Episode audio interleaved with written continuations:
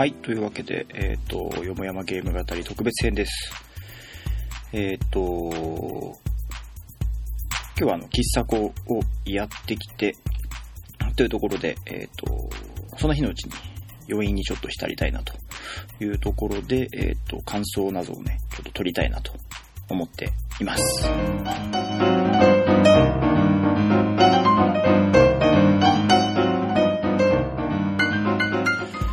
で、まあ、喫茶校本日第2回というところで、えっ、ー、と、やってきたんですけども、えー、まあ、見ていただいた方と、見ていただけてない方と、まあ、いらっしゃるかなとは思うんですけども、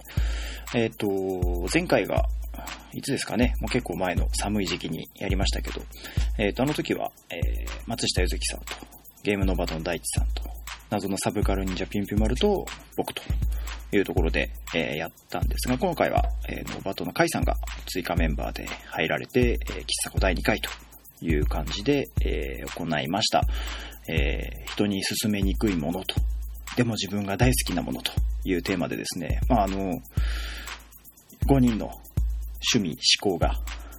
あの、反映された、えー、ラインナップだったかなというふうには思うんですが、ちょっとあの、一つ一つですね、その場で言ったものの、もうちょっと言いたかったとことか、今改めて思うこととか、えー、結構あったので、えー、せっかくなのでね、ちょっとあの、今日やってきた興奮に浸りながら、えー、ちょっと撮ってしまいたいなと思ってるんですが、あのまあ、いかんせん一人喋りなので、気恥ずかしさとかですね、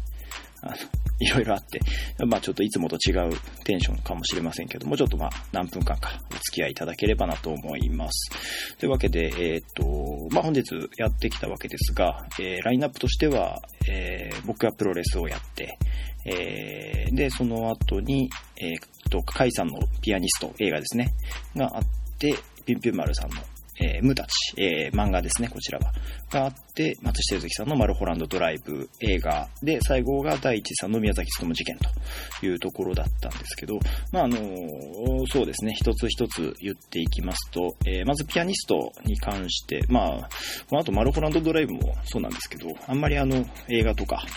をこう自分で積極的に見る感じではない僕としては、えー、ハネケも、えー、リンチも、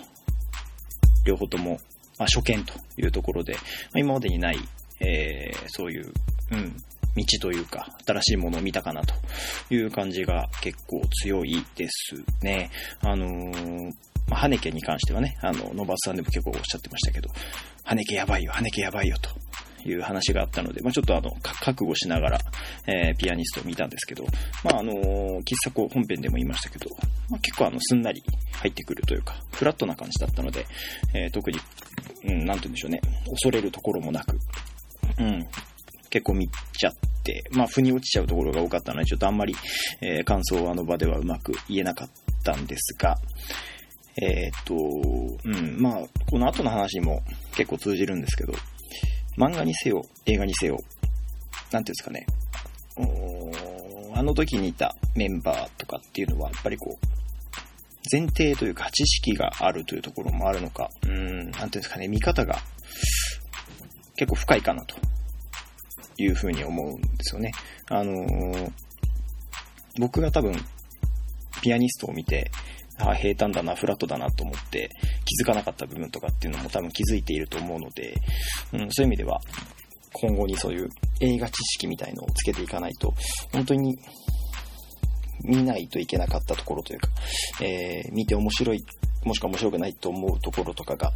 あったはずなのに、そこが僕の中では気づけてなかったのかなっていうふうにちょっとね、あの、話を聞いてて結構、うん、ななんていうんですかね、見方が浅いというか、うん、ところがあるかなっていうのは、うん、まあ、ピアニストだけじゃなくて、ムーたちもそうなんですけど、マルホランドライブもそうなんですけど、うん、結構思いながら皆さんの話を聞いていたという感じですかね。うん。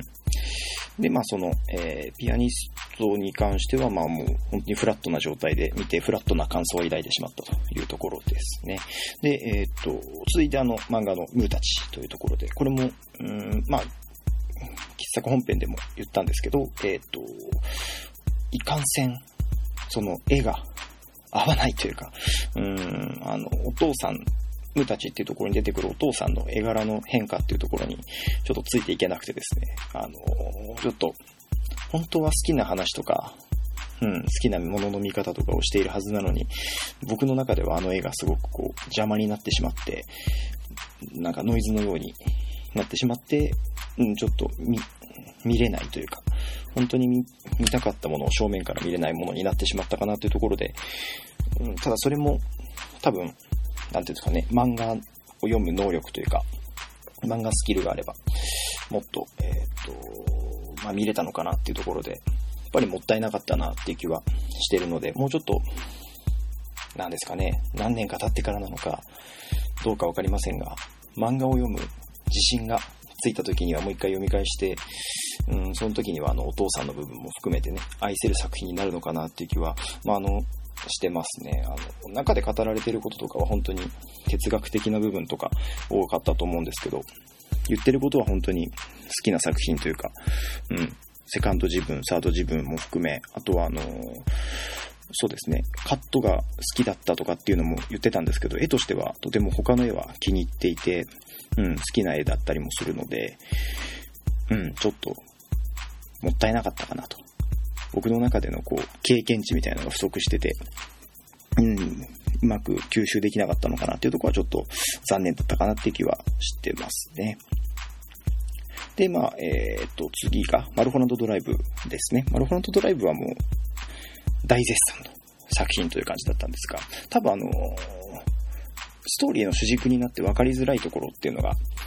前半と後半で話が全然違うっていうとこだと思うんですけど、そこの、うん、なんで話が違うのっていう、見てて初見だと多分分かりづらかったところが、最初にこうかなと思ってた通りに話が進んでいったので、ああ、なるほど、こういうことかって言って、これもまたすんなり入ってきて、で、その上でストーリーが結構、うん、面白かったというか、気になるところとかもあったんで、その、うーん、なんか、最初から前半は妄想とか夢の出来事だなって分かっていたから、あの、理不尽のところとか、なんでこういきなりこうなるのとかっていうことをあまり思わずに見れたっていうのが結構大きかったのかなと。面白いと思えたのかなっていう気は結構してますね。うん。で、えっ、ー、と、リンチの作品ということで、他の作品もね、ちょっとあの、ゆずきさんにも進めていただいたのがあったので、いくつか見てみようかなというふうに思ってます。で、えっ、と、まあ、最後が宮崎勤事件。これはもうあの、ちょっとね、あんまりこう、深くも喋れないし、うーん、まあ、微妙な感じではあったんですけども。っていうのも、やっぱり、うん、知識が本を読んで、まあ、知識は得たんですけど、やっぱりその、えっ、と、事件が起こった時の、なんですかね、時代の皮膚感覚みたいのがあんまり覚えてないっていうか、うん、年齢的にあの人たちと近いはずで、なのに、この1年の差なのか、僕があんまり興味がなかったのか、あんまりこう事件に対する記憶もなくて、で、まあ、今回の本を読んでっていうところでいくと、その後の事件、もっと僕の中では印象が深かった榊原生徒の事件とか、結構そういうのから考えると、うん、まあそんなに、あれを踏まえてしまうと、まあ異常ではあるけど、そんな言うほど異常なのかなっていうところがあって、多分それは、あの時話も出てましたけど、えっ、ー、と、あれが第一歩目だったという、そういう、えー、まあ、猟奇的な事件のハードルを上げた1個目。ハードルを上げた、うん、ハードルを下げたのかなある意味では。あの、やりやすくしてしまったっていう事件の第一歩目を、だという感じを得なくてはいけなかったんでしょうけど、その時代の皮膚感覚がない以上、それを感じられなくて、うん、なんかそういう、うん、僕の中では、あれが一歩目ではなかったっていう感想で、うん、まあ、ああいうちょっと、うん、なんかこう、ふわっとした 感想になってしまったんですけど、うん、やっぱりこう、どうなんでしょうね。多分あれを、もうちょっと大きな年齢で、それこそもしかしたらあの犯人と同世代とか、もうちょっとしたとかで聞いていたらまた違っただろうし、もしくは、うん、まあ、あの時、ピンピン丸さんもね、言ってましたけど、女の子であったならもっと違う危機感とか、いうところも含めて、うん、感じたことがあったのかなとは思うんですけどね。うん。まあ、あの時チャットでも出てましたけど、あれで結構その後のオタクというものへの見方が変わったっていうところが、そういう時代だったんだろうなっていうのは、なんとなく子供ながらに分かってはいたものの、どうなのかなあんまり、うん、あんんまり深くその時に思わなかったというか、やっぱりあの、写真、部屋の写真みたいなところの印象しかほぼほぼない。で、まあ、ちょっと異常な事件だったなっていうところぐらいしかなかったなっていう、ちょっと、だ多分あの時に大地さんが本当は見てみ欲しかった、もしくは言いたかったところとは、ちょっと、うん、僕の感じ方は違ったのかなっていう気はしてるんですけどね。で、あの時もまあ、喫茶本編でも言いましたけど、その事件に対してストーリーをつけすぎるっていうのはとても思っていて、オウム事件もそうでしたけどね、あのー、なんでもない、なんでもないことを、なんでもないものに何かしらのそういうストーリー性をつけて、まあ、わかりやすくなるんだと思うんですけど、そういうことをすることで。まあ、ちょっと、うん、どうなんだろうねっていうのは思うんですよね。それって間違っていたら本当に違う方向にただ話は進んでいってしまうというか、設定だけつけてしまえば、どうにでもこじつけられることだとは思うので、うん。まあちょっとうまく言葉にできないですけど、いろいろ思うところはありますよね。あれをきっかけに。っていう感じの一つ一つの感想でした。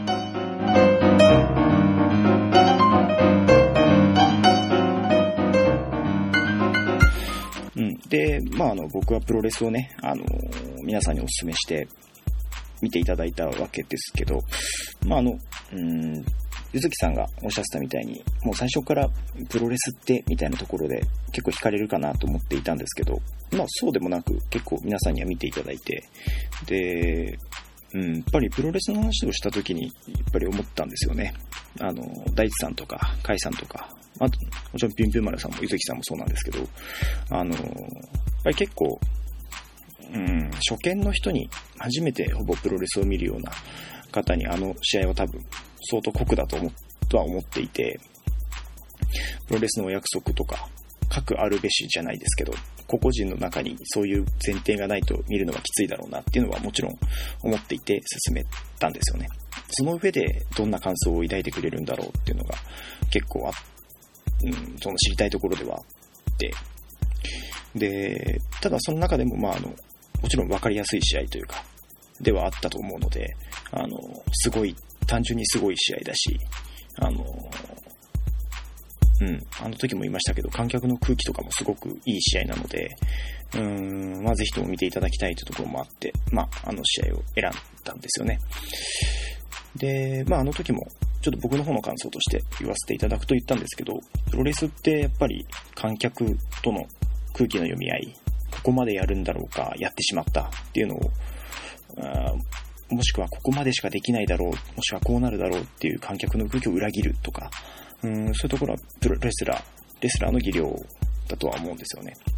で、その辺が、うん、やっぱりあの時の宮本優子っていう若手のがむしゃらさっていうところが佐々木隆の凄さを引き出して、うん、うんと、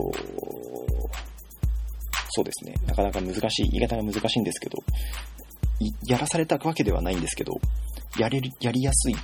空気を観客が作っていたっていう。で、それを作り出したのは宮本であり、で、それに乗せられた佐々木でありっていうところで、うまくキャッチボールができてる試合なんじゃないかなっていう気は知ってるんですよね。で、単純にプロレスを進めるだけなら、別にもっといい試合、あの時も言ってましたけど、ドラゴンゲートの例えば、すごく華やかな試合とか進めることができたし、あの、なんでしょう、年間ベストアバウトに選ばれるような試合とかを進めてもよかったんですけど、うん、そうではなくてデスマッチを選んだっていうのは、あの、まあ、狂気を使えば、相手を殺すことなんて簡単にできるような試合なんですよね。蛍光灯の破片で相手を刺してもいいわけですし、でもそうしないっていうのは、うん、だし、うん、あとは試合の展開の中でいくと、えっと、3回ぐらいの高さから D ガイストっていう佐々木隆の必殺技ですね、必殺技で、えー、一緒に投げ落としていく、宮本優子を投げ落としていくっていうシーンがあるんですけど、うん、そういうところとかも、お互いにこれならこいつは受け切れるとか、こいつはこういうことは大丈夫だっていう信頼関係ができているところなので、うん、そういうところでもお互いのその波長がうまく合っている、噛み合ってる試合なのかなっていう気はしてるんですよね。佐々木ならここまで受けれるだろう。宮本ならここまで頑張れるだろう。っていうところ。ただ最後に、その、佐々木隆がその3回からの D ガイストをやって、でも宮本優子はそれを跳ねのけ、今度は右足、水蛍光灯っていう、えっ、ー、と、どこですかね。首元に蛍光灯を置いてそれを蹴るっていう、まあ、技なんですけど、それをやられてもさらに返し、じゃあ最後は蛍光灯の上に投げ技をするっていう、もう最後の手段に出るっていうところではあるんですけど、まあ、そこで人間佐々木隆 VS 人間宮本優子っていうお互い背負ってるものであったり、その歴史であったり、今の自分の立ち位置であったりっていうところをぶつけ合って、うん、見せてる試合だと思うので、だから、うん。で、そこは多分伝わったと思うんですよね。見ていただいて、あの、あの時見た喫茶店のメンバーには伝わっていると思うし、だから、うん、あの、いい悪いで言ったら、いい感触を僕は得られたなと思っていて、あ、別にそれはだから今後プロレスを見てもらえるとかではないんですけど、あの、初見の人にも受け入れてもらえるというか、見方によっては受け入れられるんだなっていう、ちょっと、うん、ちょっと嬉しい感想をいただいていたかなっていうふうには思いますね。あのうん。で、あとは大地さんの見方もすごい面白いなと思ったのは、結構、うん。なんていうのかな。どこで技をかけるとかっていうのが大事だなってるのかなっていうところを感想で言っていただいて、ああ、なんかすごく大事な部分をスッとついてくれるなっていうふうには思っていたんですよね。で、あの時も言いましたけど、WWE とかみたいに、ショーとして完成されてる作品としてのプロレスっていうのは、やっぱり、うん、まあ、ショーとして完成されてるところなので、えー、まあ、それこそ戦隊ものや仮面ライダーのように、この技を出して決める。そのためにはこういうフォームに入って、例えばジャンプしたら、このはキックが出るよっていうようなお約束、そのお約束を観客も分かっているので、盛り上がる。で、それをやるためには、どこで技を出したら一番いい絵になるのかっていうのをレスラー自身も分かっているっていう。うん。で、それができるレスラーこそ、うまいレスラー、いいレスラーなんじゃないかなって僕は思っているので、その本質をあっさりついてくるなっていう、うん、やっぱりこう、のの見方が鋭い人たちかなっていうふうには思いますね。うん。で、うん。だからやっぱり、あの時ね、ゆずきさんもおっしゃってたんですけど、前提、プロレスを見る上での前提っていうのがやっぱりもうちょっと、うん、あった上で見ていただけると、うん、違ったのかなとは思うんですけどね。ただまあ、うん。やっぱり、選んでよかったかなっていう、見ていただいてよかったかなっていうところはありますね。